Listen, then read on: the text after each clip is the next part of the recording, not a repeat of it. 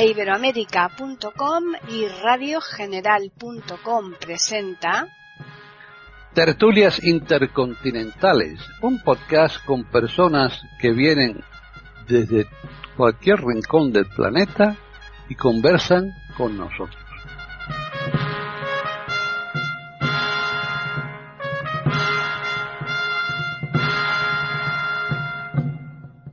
Bienvenidos un día más a Tertulias Intercontinentales en iberoamérica.com. Soy Paqui Sánchez Galvarro. Nuevamente estamos aquí pues para hablar de un tema que yo creo que como todos los que nosotros tratamos o al menos esperamos que sea de interés de nuestros oyentes. Con esa intención nosotros lo, lo, traemos aquí a tertulias. Vamos a presentar a los que están, a los contertulios, contertulios que están hoy aquí con nosotros, que por un lado eh, María Eugenia de Hart, que está en Colombia. ¿Qué tal, María Eugenia? Hola, Paqui, ¿cómo estás? También saludando a mis compañeros de tertulia, amigos queridos y a todos los oyentes. Este tema de hoy yo creo que puede ser útil para todos. Sí, yo así lo creo también también. Bueno, ahora continuamos con Jorge Muñoz, que está en Chile. ¿Qué tal, Jorge? Hola, Paqui, hola, queridos contertulios, y un saludo también a nuestros auditores. Y ya finalizamos eh, aquí en Madrid, que se encuentra Juan Carlos Parra. ¿Qué tal, Juan Carlos? Pues aquí andamos. Un saludo, Paqui, también para María Eugenia y, y Jorge. Bueno, pues mira aquí que me estoy volviendo tímido, ¿no? Esto es una cosa que no te puedes imaginar, pero bueno. Bueno, eh, hoy no se encuentran ni René ni Davis porque están con cuestiones particulares que cada uno, pues lógicamente, eh, dependiendo de las circunstancias, pues a veces pueden estar presentes y otras veces no. Hoy ellos no van a estar, pero como si estuvieran, porque mm, ellos ahora mismo eh, seguro, seguro, que sabiendo que estamos aquí tratando este tema, seguro que están pensando en lo que nosotros estamos desarrollando aquí en iberoamérica.com. Y sí, como ha adelantado Juan Carlos, vamos a hablar de la timidez. Vamos a hablar de ese tema que yo creo que ¿Quién no ha tenido timidez alguna vez en su vida? Es muy difícil que, que, a lo largo de una vida alguien no haya tenido ese comportamiento. A lo mejor María Eugenia nos puede decir lo contrario porque ya es un tema que lo tiene muy trillado, pero bueno, a ver qué nos cuenta. Vamos a empezar precisamente con ella. María Eugenia.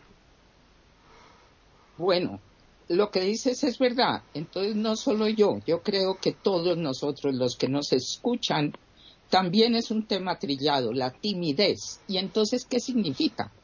Yo empecé con algunas notas para, para iniciar esto hablando de nosotros como animales humanos, que somos los animales pensantes, conscientes de nuestra conciencia, lo que hemos dicho muchas veces, y entonces nuestra naturaleza.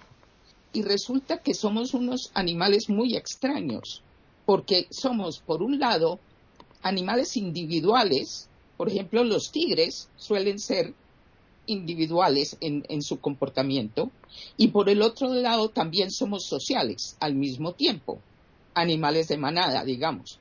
La cosa con nosotros los humanos es que tenemos tantas características sorprendentes y esta es una. Somos las dos cosas. Eh, con respecto entonces al tema de la timidez, como he compartido con ustedes, para mí y para los psicoterapeutas, este es un tema muy frecuente, se presenta muchísimo, sobre todo en la forma mía de psicoterapia que es sistémica, donde no vemos únicamente a un individuo, sino el individuo y su sistema, su entorno. Entonces, ahí entendemos una cosa. Primero, es muy importante hacer diferencias, diferenciar, porque hay temperamentos introvertidos y hay temperamentos extrovertidos. Y ninguna de las dos cosas necesariamente es ni buena ni mala. Viene con nosotros, con nuestro modo de ser, con muchas cosas que nos rodean. Entonces es importante, y esto a veces trabajando con familias, ayudarles a entender, por ejemplo, a unos padres, que el hijo no necesariamente es que sea de una timidez preocupante. Exploremos primero si simplemente tiene una personalidad introvertida y puede que tenga un hermano extrovertido y son muy diferentes. Seguramente los que nos oyen tienen ejemplos así. Algunos somos de una forma y otros somos de otra. Mientras eso sea así, la timidez, la timidez tiene algo que ver con el miedo. La persona, y esto empieza desde el comienzo de vida, empieza a sentir temores. Y por eso es tan importante, como decía Eric Fromm, que lo más necesario para un niño, para un jovencito, para un adolescente, es estar cerca de adultos maduros, adultos con madurez, porque esos adultos con madurez son los que sirven como guías, no como dictadores, pero sí como guías. Por ejemplo, para el niño temeroso, para el niño a quien le cuesta más, sin sonrojarse, poder hablar en frente de los demás. En ese sentido, lo más importante ahí es la salud del entorno del pequeño, del niño, del joven. Pero como decía Eric Fromm también, lo que a él más le preocupaba es que siendo la adultez madura lo más importante para los pequeños y los jovencitos, él no veía casi ningún niño y jovencito con ese tipo de acompañamiento. Esto tiene muchísimo que ver con la timidez porque la timidez de un niño solamente se la puede ayudar a transformar en algo útil para él, un adulto. Entonces, el, factor no único, pero el factor único más importante en el desarrollo de una timidez que ya podemos hablar que sea tóxica es los adultos con quienes se ha formado la persona en cuestión, la persona que está en una vida que se le llena de tropiezos por cuenta de su exagerada timidez. Eso ya viene siendo una, una situación tóxica. Y ahí siempre miramos nosotros los psicoterapeutas sistémicos los patrones familiares, porque los patrones tienden a pasar de una generación a la siguiente como una cascada. Y ahí muchas veces encontramos que en diferentes generaciones, abuelos, hijos, nietos, bisnietos, a veces se repiten y algunos miembros de ese sistema han sufrido de lo que yo estoy poniendo aquí como timidez tóxica. La timidez de por sí no es necesariamente enfermiza, pero cuando ya se constituye en un impedimento, ahí sí lo es. Yo lo dejaría ahí por ahora. Muy bien, pues continuamos con Jorge. Bueno, el poeta y filósofo norteamericano Ralph Waldo Emerson dice en uno de sus aforismos que la confianza en sí mismo es el secreto del éxito. En el polo opuesto a esta confianza en sí mismo estaría la timidez, sujeto que duda de sí mismo, tiene muchos temores y por lo tanto le cuesta interactuar. Efectivamente, la timidez en sí misma no es una patología, pero podría llegar a serlo cuando le impide al sujeto el normal desarrollo personal, social, cultural y emocional que debe tener una vida plena. Hay muchos profesionales que cuando les toca dar una charla enrojecen, transpiran, tartamudean y le es una verdadera tortura hablar en público. Y son profesionales, ya no hablo de un niño. Eh, efectivamente aquí la timidez es un obstáculo a su desarrollo y crecimiento. Hay que distinguir también, como en todas las cosas humanas, los factores genéticos y los adquiridos o aprendidos. Ahí los especialistas distinguen entre temperamento y carácter.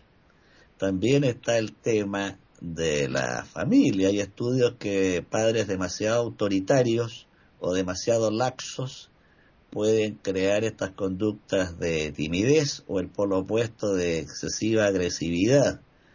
De modo que no cabe duda que la crianza, la educación son elementos fundamentales en la formación de un carácter. Hace poco acá en Chile, ayer o antes de ayer, eh, un grupo de alumnos cogieron a una niñita y burlándose de ella y riéndose, le cortaron el pelo dejándola muy mal. Y esta niña era tímida y los más eh, fuertes, digamos, entre comillas, eh, cayeron en el abuso. El abusador siempre elige al tímido para su abuso. Esto generó acá en Chile un gran escándalo en los medios y el padre, desesperado, llegó con un lucky retráctil a hacer justicia por sí mismo. Lo que me llamó mucho la atención es que el colegio tomó como medida la prohibición de ingreso a los apoderados, lo cual para mí es una aberración, y no defendió a la niña. Está bien evitar que un apoderado llegue armado, pero hay que ponerse los pantalones de ese padre angustiado y desesperado. Y me sorprende que el colegio, en lugar de tomar medidas eh, para frenar a estos abusadores y apoyar a la niñita, simplemente opta por cerrarle el ingreso a los apoderados. Entonces también en el tema de la formación de los niños, además de la familia, hasta la escuela. Y en la actualidad es cada vez más grave el tema del bullying y el abuso en los colegios.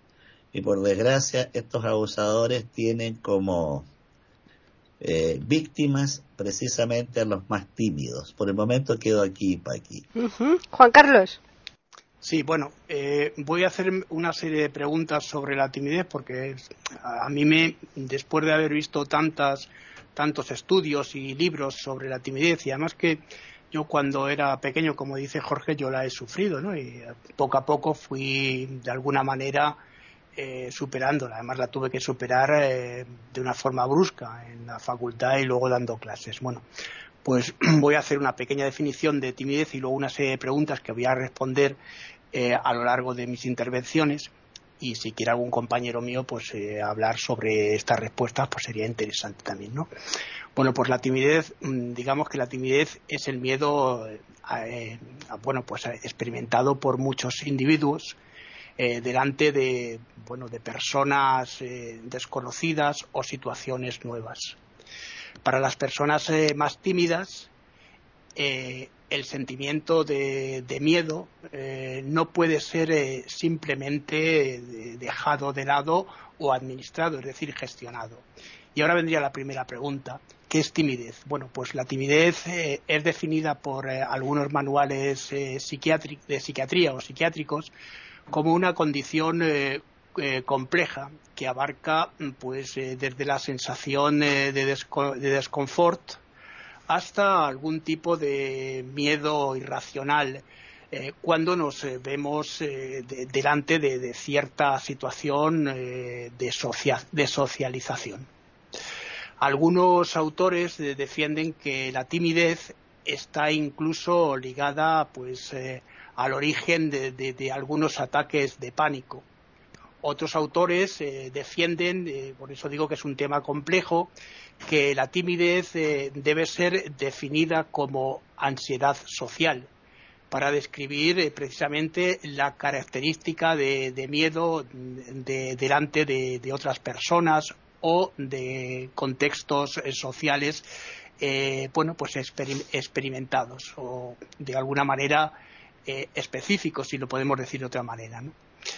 Esta definición eh, mm, de timidez como, como, decíamos, como decía, ansiedad social, eh, bueno, pues permite que esta tendencia, si lo podemos decir así de alguna manera, sea localizada en la frontera entre la simple timidez y la región que se encuentra en cualquier nueva forma de, experiencia, volviéndose naturalmente patológica en el sentido de, encaminarse hacia una condición, eh, digamos, evitable, entre comillas, eh, de la personalidad. considerar la timidez como, tendencia, eh, lo que decía antes, implica, bueno, pues entenderla mm, como condición de, todos los eh, seres humanos, que es lo que decía antes María Eugenia, efectivamente, y Jorge, apartándose de, bueno, de las, eh, de las deficiencias, de, alguna manera, de las deficiencias, perdón, de alguna manera, de, alguna manera, de las eh, definiciones eh, patológicas que teníamos o que habíamos dicho antes. En este sentido, eh, lo, que lo, que importa para considerar el grado de timidez es bueno, el nivel de influencia mm, que esta condición tiene sobre la vida cotidiana. Y esta sería la primera pregunta. Luego seguiré con otras preguntas. Eh, es un tema muy interesante. Están escuchando tertulias intercontinentales en iberoamérica.com. Vale, pues ahora volvemos otra vez con María Eugenia. Bueno, como estamos viendo, eh, lo primero que yo creo que está quedando claro es que entendamos que la timidez no necesariamente es tóxica o patológica. Creo que eso nos está quedando claro. Puede ir más con un modo de ser, y se habló de temperamento, carácter. Sí, es verdad. Eh, somos diferentes en muchos sentidos y el extrovertido y el introvertido. la, pregunta es, ¿cómo se desarrolla eso para lo que va siendo el, el trasegar por el camino hacia lo que será posteriormente una adultez? Lo más importante del mundo adulto hacia los menores que lo rodean es ayudarle a los menores a algo que desde la antigüedad se ha dicho en distintas formas, y era el conócete de Sócrates, que también a la entrada del oráculo de Delfos eso era lo que estaba escrito. Conócete. Si algo vemos nosotros en psicoterapia, pero en diferentes disciplinas que tengan que ver con el desarrollo humano, una cosa es muy cierta, es cómo se le ayuda a una persona desde el comienzo de su vida a poder conocerse interiormente, a entender que va a tener fallas y va a tener fortalezas, que de las fallas a veces se aprende más que de las fortalezas, pero la forma en que eso se encauce va a depender del mundo adulto que lo rodea. Es muy importante también de pronto acordarse del psicólogo Jung cuando hablaba de que en todos nosotros él llamaba dos personalidades, todos las tenemos desde Jung. La personalidad uno es la personalidad cronológica, el niño con la edad que tiene, mañana va a hacer tal cosa, la sensación de cronología, que es importantísima, por supuesto. Pero Jung también decía que él había descubierto temprano en su vida lo que él llama personalidad 2. Los budistas lo llaman Rigpa. Hay distintas palabras para estas características humanas. Lo que eso quiere decir es una parte interior con una sabiduría de alguna manera atemporal que tiene que estar educando de alguna manera y manejando la parte más inmadura de la personalidad uno. Todos hemos oído hablar de esto como el ego, y el ego es una parte importante nuestra, pero es una parte también que suele ser únicamente pueril. El ego, el problema es si toma el mando. Ahí es donde estamos con grandes dificultades. Dos puntos para cerrar ahorita esto. Uno es años atrás a un educador muy importante en Estados Unidos, yo le escuché su, eh, su central preocupación era una pregunta. ¿Estamos educando para la madurez? Como mi interrogación.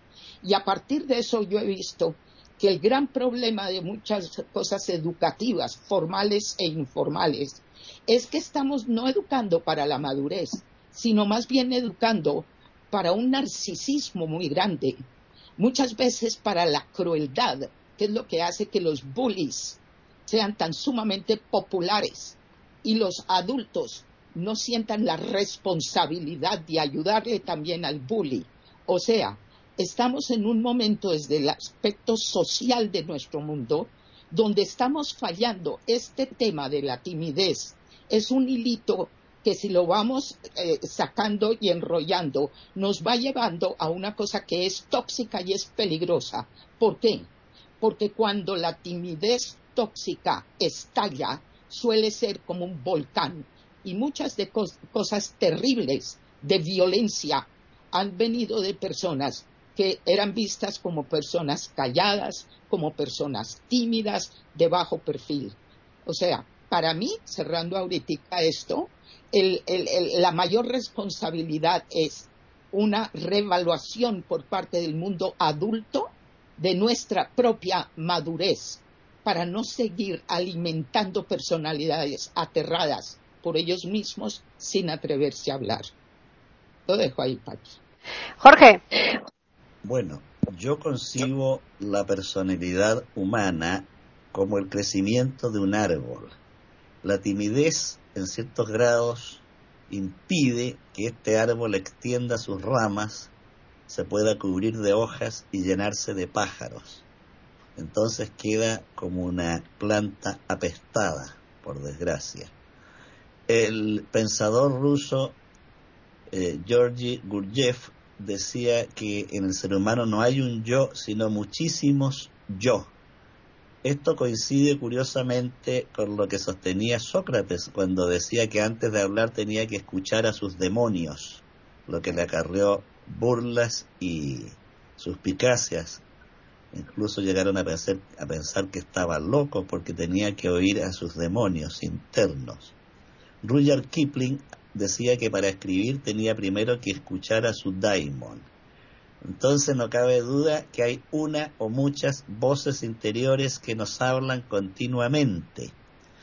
A esto el psiquiatra norteamericano Albert Ellis lo llamó las ideas irracionales que determinan nuestras actuaciones y que según el psicólogo español Rafael Santandreu son estas ideas racionales las que están en la base de todas las patologías psicológicas.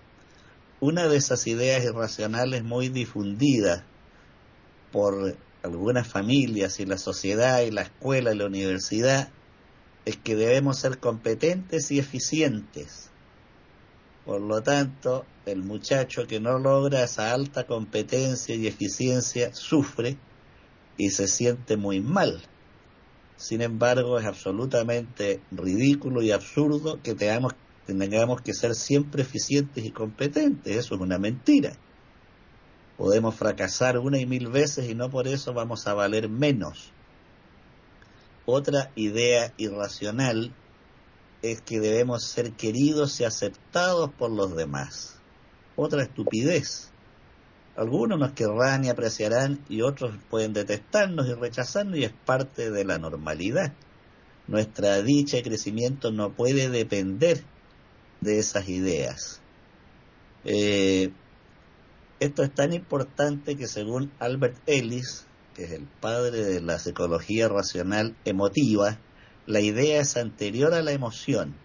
Esto me parece a mí bastante extraordinario porque uno siempre cree que la emoción es más rápida que la idea.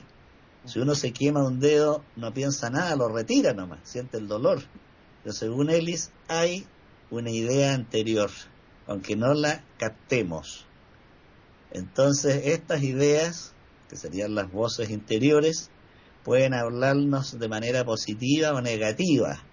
Y ese discurso negativo, que valgo menos, que soy menos, que no soy inteligente, que no soy valiente, que no soy valioso, genera atroces sufrimientos. De ahí la importancia de educar las ideas y los pensamientos.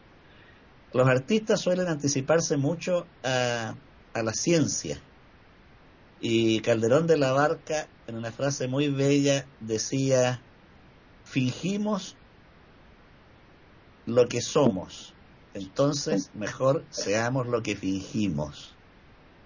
Y de ahí la importancia de fingir bien y no mal. Aquí quedó, Paqui. Juan Carlos. Bueno, pues voy a seguir con la siguiente, la pregunta, la, siguiente pregunta, ¿no? Eh, la siguiente pregunta que yo me puedo plantear es, ¿es eh, la timidez es una enfermedad? Bueno, pues la timidez no es una enfermedad eh, Eh, por eso, eh, pues eh, tampoco podemos hablar de cura de, esta, de, esto, ¿no? Para algunos autores mm, sería también un error considerar la timidez como una deficiencia que debe ser superada. Es, antes de esto, una condición humana que en su fragilidad y vulnerabilidad se define como factor importante en la, sobrevivencia social de la sociedad o en sociedad. Otros autores eh, definen que la timidez, eh, bueno, pues está asociada a un repertorio escaso de habilidades eh, sociales que estaría, pues, de alguna manera relacionado con las relaciones de la persona de la persona tímida, como por ejemplo pueden ser apatía, inactividad, eh, pasividad, eh, eh, indecisión. Y lo dejo aquí porque tengo otra pregunta, tengo dos preguntas más, ¿vale? Están escuchando tertulias intercontinentales en iberamérica.com. María Eugenia. Bueno, es interesante, estaba yo recordando a Víctor Frankl, aquel psicólogo extraordinario sobreviviente del holocausto que hemos hecho referencia a él varias veces en las tertulias. Uno de los, de, verdad, de los psicólogos con mayor madurez y profundidad precisamente porque pasó por un infierno y aprendió de eso. Eh, eh, Víctor Frankl tenía una forma de eh, que lo llamaba la paradoja, ¿no? Era muy paradójica algunas cosas de Frankl con sus pacientes. Y una era justamente en cuestiones, por ejemplo, de timidez cuando él había descartado que hubiera una patología, lo que estamos hablando, estamos haciendo una clara diferencia entre lo que es tóxico y patológico y lo que viene como parte de un temperamento y que tal vez necesita algún tipo de ayuda, ¿no? De correcciones. Y Franco lo que eh, proponía era no intentar demasiado cambiar. ¿Cómo así? Decía el paciente que fuera, si no sé qué. Y él le decía, ¿Y qué tal si usted simplemente se permite ser como es? ¿Por qué no se permite la timidez habiendo descartado una serie de variables? Por supuesto, es muy interesante cómo vemos nosotros en nuestro oficio la importancia no solo con la timidez, sino en general con todos los obstáculos que se nos van presentando en la vida. Poder hablar con alguien, no solamente en consulta con un profesional, sino con otros, con alguien que pueda recoger, que pueda eh, eh, recibir, que pueda contribuir. Eso, por supuesto, no es solamente en los hogares. Los educadores en los colegios hay héroes que han, que han pasado desapercibidos y que justamente siendo adultos le ayudan a sus alumnos a superar muchas cosas. Eso es lo que yo llamo la tercera voz, que le ayuda al tímido, por ejemplo, a empezar a sentir dentro de él, como sugiere Víctor Frankl, algo que puede ser una fortaleza, no necesariamente una, una falla. Muchas veces la timidez está relacionada con una palabra que es muy delicada en la experiencia humana, que son las expectativas. Y entonces las expectativas, que pueden ser razonables, pueden tener toda suerte de cosas positivas, pero a veces no lo son. Y a veces dentro de las familias, por ejemplo, hay unas expectativas que apabullan a los menores. Entre las expectativas muchas veces otra cosa que no ayuda para nada son los rótulos. Y entonces cuando a uno ya se lo denomina como el callado y el tímido, el rótulo del otro es el que tiene iniciativa y, otro que es el bello. Los rótulos para los niños y para los jovencitos, ya sean negativos o positivos, no son útiles porque no permiten este conócete del que estamos hablando. Creo que fue Jorge ahorita que mencionó las fallas y los éxitos. Es interesante cuando en consulta la persona se sorprende al, a ver al ver que si bien es una maravilla el éxito, por supuesto que sí, y hay que disfrutarlo, claro que sí, pero qué interesante resulta que es de las fallas y de los errores y de las caídas y de las levantadas donde se va formando este carácter junto con el temperamento que la persona trae. Esto exige amor, amor seriamente hablado de parte del mundo adulto. Tomarse el trabajo de ver qué será lo más útil para este jovencito que tengo enfrente, ya sea en aula o en el hogar. Y por último, entonces, pongo algo que yo alguna vez pensé y lo compartí después en varias oportunidades.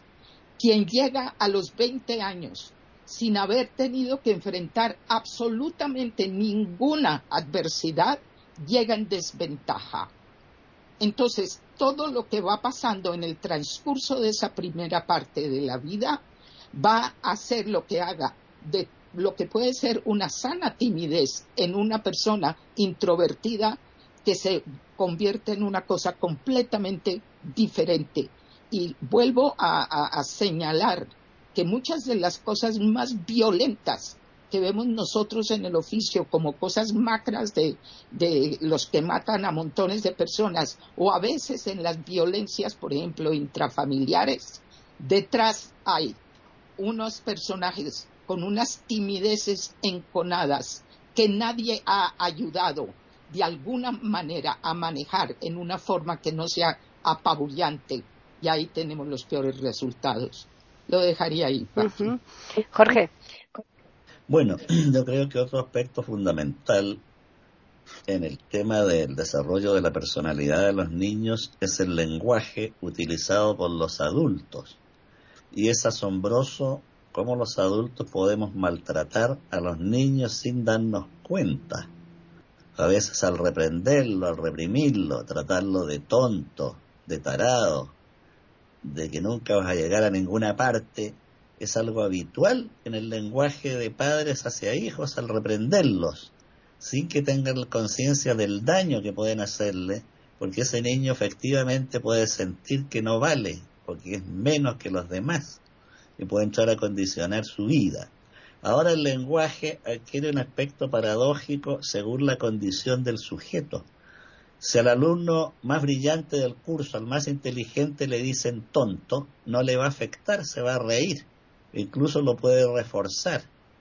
Pero si yo le digo tonto al chico que tiene las peores notas, el último lugar, se aísla, es tímido, lo puedo sepultar, porque él siente que es tonto porque se compara, ve que tiene el último lugar, ve que le cuesta más las matemáticas. Entonces, la sola palabra va a ser una flecha en su corazón. Para el otro no, para el otro no le va a afectar, porque sabe que no es tonto. Puede que el chico que tenga el último lugar en absoluto sea tonto, pero se lo cree, se lo cree porque tiene notas rojas, acá se llama rojo cuando es una mala nota se lo cree porque muchas veces los padres lo han retado diciéndole que no estudia, que es un flojo. Por lo tanto, vuelvo a lo que decía Albert Ellis, lo que yo creo, lo que yo pienso, el discurso que tengo en mi interior respecto de mí mismo. De aquí que hay que hacer un trabajo a nivel del diálogo interior, de estos demonios interiores a que aludía Aristóteles.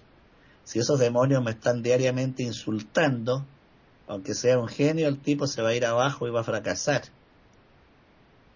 En, quien recuerde la inteligencia emocional de Daniel Goleman, dicen acá, otros dicen Daniel Goldman. Bueno, eh, ellos hicieron un estudio de años, no de meses, de años, como lo hacen en Estados Unidos, siguiendo a muchachos que eran brillantes y sin embargo en el mundo del trabajo fracasaban y era porque había elementos de autoestima y otros emocionales que flaqueaban. Y otros muchachos menos dotados, pero con una fuerza interior muy grande, lograban en el mundo del trabajo puestos altos y mucho éxito social y laboral. Entonces, el manejo de las emociones y las ideas interiores es fundamental. Yo no sé cuánto habrá que cambiar el, cuánta responsabilidad tiene la educación con este sistema de premios y castigos de destacar tanto a los alumnos más dotados y abandonar tanto a los menos dotados cuánto daño hace. Es como si el sistema de salud se preocupara solamente de los sanos y abandonara a los enfermos. Un buen sistema de salud es que, el que protege a los enfermos. Un buen sistema educacional para mí sería el que levanta y apoya a los que no les va muy bien. Entonces, no le encuentro mucha gracia a un profesor que, le ponga buenas notas a Isaac Newton. Eso, eso sería lo normal nomás, no tiene ninguna, ningún esfuerzo. Entonces, creo que hay que cambiar muchas ideas a nivel de la escuela, del colegio, porque el éxito verdadero de un sistema educacional es que los menos dotados, o los que se creen menos dotados, porque nadie puede asegurar que un muchacho sea menos dotado, puede que lo perjudique la timidez, la desconfianza, el miedo. Entonces es ahí donde hay que poner el acento y no en los más capacitados. También en fortalecer el músculo espiritual. Es curioso que hay pesas, extensores, barras, pero todo para el músculo físico, pero que poco hay para el músculo espiritual. Ahí también hay que trabajar. Por ahora quedo aquí y para aquí. Juan Carlos. Bueno, pues yo sigo con mis preguntas. Y ahora la siguiente pregunta que voy a hacerme y que voy a intentar contestar es cuáles son los principales eh, eh, sucesos, eh, bueno, eventos de la reacción de timidez. Bueno, pues podemos citar la reacción de tres tipos de, personas que comúnmente son descritas como personas tímidas, como, bueno, pues como desencadenadoras de timidez personas, eh, por ejemplo, personas eh, que no se conocen, o sea, el miedo de, personas eh, desconocidas, evidentemente, personas en posición de autoridad y personas, perdón, y personas del sexo opuesto o por las cuales pues una persona se siente atraído, ¿no? De alguna manera. en la lista de, bueno, de, de los más citados bueno, pues estarían eh, parientes, los propios padres, aquí podrían intervenir, personas mayores, abuelos y niños. Entre las situaciones que más, eh, bueno, pues eh, más despiertan la reacción de timidez son citadas las siguientes. Situaciones en que la persona, la persona tímida, evidentemente, es el centro de atención por algún tiempo, por algún momento. Eh, grandes grupos, evidentemente también, cuando se encuentran en situación, eh, eh, digamos, de estatus social inferior. También se produce, se puede llegar a producir aquí también timidez, situaciones nuevas, claro está, situaciones en que la persona pues necesita imponerse delante de, de, otros, de los demás, entre otras yo creo que es eh, una respuesta interesante que se puede también meditar y reflexionar. Y me quedaría una última pregunta que la termino en mi siguiente ronda. Bueno, la siguiente ronda, Juan Carlos, es ya de resumen, o sea que utilizas tu resumen para la pregunta. ¿eh? Están escuchando tertulias intercontinentales en iberoamérica.com. Bien, pues nada, comenzamos esta ronda ya de resumen con María Eugenia. Ok, entonces, miren, estaba yo poniendo algo importante acá del psicólogo Adler. Adler decía que entre el, menor abusado, maltratado, y el menor sobreprotegido y, y, criado en la abundancia y en la ausencia de cualquier límite, tenía muchas más posibilidades el maltratado. La razón era que tenía un principio de realidad entendía que no le gustaba, que era algo feo, que era algo que no era agradable. En el otro caso, y ahí yo creo que también tenemos mucho para conversar y todo el mundo para pensar un poco. Yo hablaba antes de lo que eran los rótulos, eh, lo de eh, eh, empezar a clasificar a los mejores, a los peores, a los bonitos, a los feos, a los ridículos, etcétera, aunque sea positivo, y muchas veces en mi oficio uno encuentra situaciones en vidas adultas mucho más desafortunadas de personas que a lo largo de sus vidas se han estado sentando siempre en una especie de trono para ellos mismos. Y de ahí es imposible seguir esta máxima que es el fundamento de la salud mental y emocional, que es el conócete, Entonces, yo creo que es muy importante que podamos realmente entender que lo más necesario en la personalidad es que las personas puedan tener la capacidad de irse independizando como adultos de lo que es el coro y la cacofonía que lo rodea. Es interesante e importante lo que piensen de mí, pero de ninguna manera debe regir mi vida.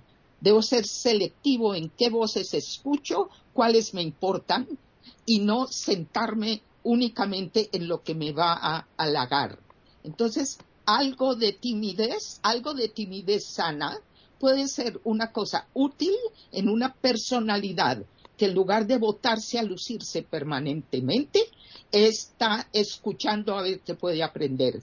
La gran diferencia es que, y con esto ya termino, sí es en la educación, tanto formal como informal, pero lo que es más importante de todo aquí es que entendamos la diferencia entre una educación para una autoestima sana, que quiere decir que a veces va a estar muy baja y a veces alta y va a tener la flexibilidad de cambiar de uno al otro, no tiene nada que ver con lo que pasa con frecuencia, que es el ego inflado del que ha sido puesto siempre en pedestales o el ego desinflado, que es una persona que no tiene la más mínima seguridad en sí misma.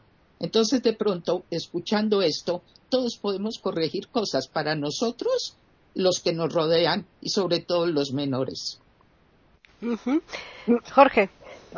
Bueno, William James decía y recomendaba hacer por lo menos dos veces al mes algo que nos desagrada si uno medita esto es muy sabio.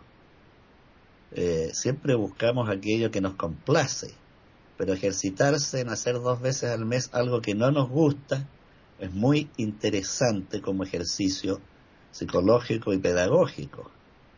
Sin embargo, la regla que a mí más me gusta es la de aquel sabio medieval conocido como Paracelso, ¿no? que al definir el veneno decía que todo es cuestión de dosis.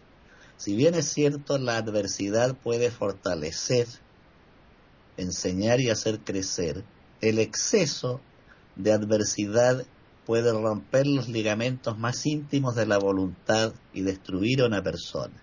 De modo que hay que tener cuidado también con la adversidad. Todo es cuestión de dosis. Ya Buda recomendaba el camino del medio, y no me cabe duda que es el más sabio. Es allí donde la guitarra, la mandolina, el violín suena bien, donde la afinación es perfecta, una afinación buena, que no se va ni al exceso de agudos ni al exceso de graves, ahí suena bien. Entonces, eh, este e-, equilibrio, esto que dice Paracelso, todo es cuestión de dosis, en mi opinión, se puede aplicar a todos los elementos de la vida. El castigo excesivo puede embrutecer a un niño. La condescendencia total puede transformarlo en un monstruo de vanidad y agresividad. Vuelvo al camino del medio. Winston Churchill decía una frase que a mí siempre me ha gustado mucho. El éxito no es definitivo, el fracaso no es fatídico, lo importante es la fuerza para perseverar. Por eso vuelvo a cuánta falta hace aprender a educar el músculo espiritual. En los colegios no hay ramos sobre, esta, sobre este asunto, nos enseñan historia, matemáticas, lenguaje, pero no hay cursos para enfrentar la frustración, el fracaso, el dolor, la angustia, el miedo, y los padres tampoco están educados en esta materia, de modo que transmiten sus miedos y frustraciones a los hijos. Muchas veces los padres intentan, en forma egoísta en mi opinión, que el hijo consiga lo que él no pudo conseguir, en lugar de preocuparse que el hijo sea lo que él mismo es, que tenga su propio camino, no el mío. De modo que hay mucho que hacer en ese plano y la timidez efectivamente no es en sí misma una patología. Puede transformarse en patología cuando constituye un obstáculo al normal desenvolvimiento de la personalidad humana. Y quedo aquí, Juan Carlos. Bueno, yo voy a terminar con la última pregunta también que de las que me llevo haciendo, ¿no? Pues la, bueno, eh, la, última pregunta sería la persona eh, tímida eh, tiene comportamientos típicos. Bueno, pues la, mayor parte de las personas, bueno, pues ha pasado, como decíamos, a lo largo de todo lo que estamos diciendo, por situaciones en que se ha sentido de alguna manera avergonzada o desconocida a lo largo de su vida. La reacción de, timidez, eh, perdón, la reacción de sentir miedo mm, cuando estamos eh, delante de, una situación eh, de interacción, por ejemplo, con personas o situaciones nuevas, es común a todos. La diferencia es que para las personas más tímidas este, eh, este sentimiento no puede ser eh, simplemente dejado de lado, como decía al principio, o administrado, gestionado, justamente porque se trata de, bueno, de un miedo profundo, irracional, patológico, capaz de, alterar de alguna manera eh, la autopercepción, volviéndola perceptible de alguna manera también eh, a, las reacciones inmediatamente del cuerpo a lo nuevo, que es también una de las cosas importantes que se pueden, se pueden ver. Eh, la timidez eh, se caracteriza por estos tres sucesos, ¿cómo decirlo?, interiores, ¿no? Por eso estamos hablando de sucesos interiores. Predisposición, eh, fuerza, eh, eh, fuerte conciencia de, la reacción de, miedo, este miedo que llevamos hablando de él durante toda la tertulia, y la experiencia de, embarazo, esto es, de, vergüenza, ¿no?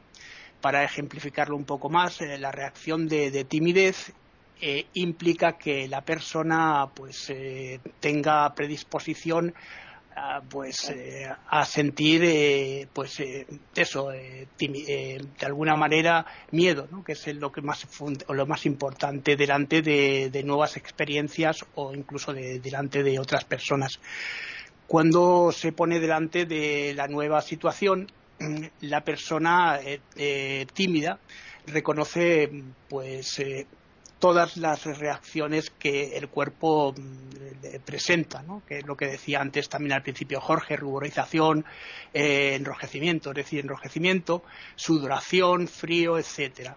Y por último eh, diré que estas últimas, eh, por último diré que estas reacciones causan la sensación de vergüenza para la persona que naturalmente en ese momento Eh, cree que todas eh, esas reacciones eh, pues están siendo contempladas por aquellos que están delante de ellos.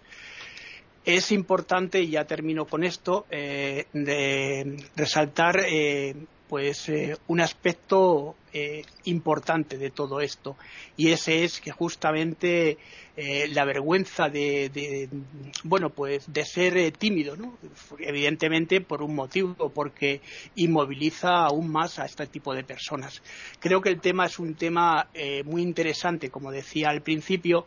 Yo he sufrido esto de la timidez. Lo que pasa que poco a poco he ido no superándola sino atenuándola ¿Por qué? Pues porque he tenido una serie de, acciones que he tenido que resolver y esas se han resuelto con el tiempo.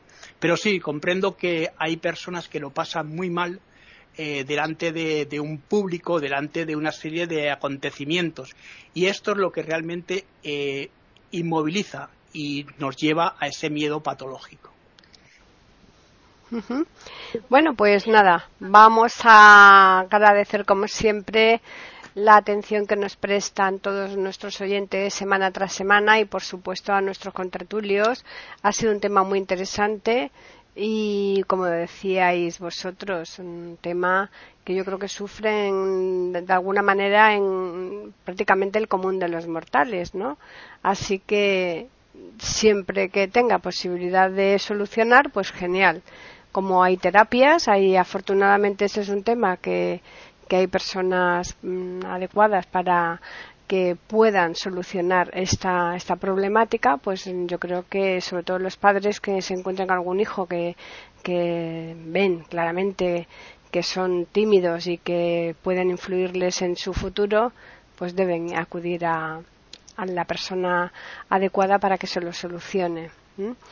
Bueno, pues vamos a recordarles que nos pueden escribir a tertulias@eiberoamerica.com y también pueden hacerlo al Twitter e Iberoamérica con las iniciales EI y la A de América en mayúsculas. Ya simplemente pues emplazarles para que regresen el lunes próximo aquí a iberoamérica.com y nosotros les tendremos preparado una nueva tertulia intercontinental.